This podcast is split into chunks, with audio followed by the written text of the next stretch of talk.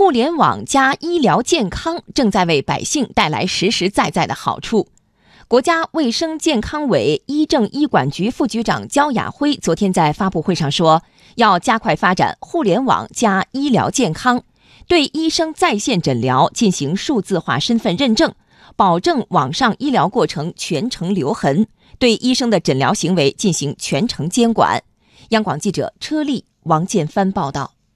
互联网加医疗健康给老百姓带来了哪些好处呢？国家卫生健康委医政医管局副局长焦雅辉说：“利用互联网诊疗手段，偏远地区的患者不出家门就能享受大城市的优质医疗资源。同时，互联网加技术还能让就医更加便利。包括一些基层的县呀、农村的这些地方呢，他们不出家门就可以看到北上广这些优质的医疗资源，这些大医生、大专家预约诊疗。”包括我们现在还有一些移动的支付、诊间的结算，呃，看完病以后呢，我的检查检验结果的查询，还有像就医的这些就诊的提醒啊、导医的服务啊、健康信息的推送啊，等等的这些方面呢，我觉得都是对患者带来的实实在在的这个便利。此前，一位宁夏的患者就通过在线远程问诊平台，在当地医院看上了北京协和医院的医生。患者家属说：“相比传统的医疗模式，互联网加医疗既省时又省钱，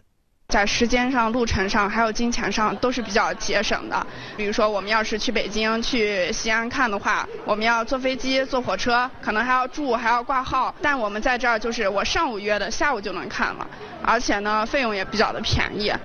中日友好医院院长孙杨说。他们医院作为国家级远程医疗中心，远程医疗网络已经覆盖全国近三千家医疗机构。从二零一五年以来，他们累计为基层患者节约综合就医成本七千多万元。下一步还要加速推进互联网加医疗健康的落地实施，进一步开放预约服务，拓展预约手段，缩短就诊等候的时间，开展移动支付、线上支付，为打通医保、新农合、商保等全面覆盖做好准备。进一步推进自助服务，减少患者的排队等候的时间。发展互联网加医疗健康，明确允许依托医疗机构发展互联网医院，同时允许互联网企业进入到医疗健康领域，但必须要承担相应的责任。一旦发生不良医疗事件，除主体医疗机构要承担责任外，还要加大互联网企业举办的互联网医院的主体责任。国家卫生健康委医政医管局副局长焦雅辉说。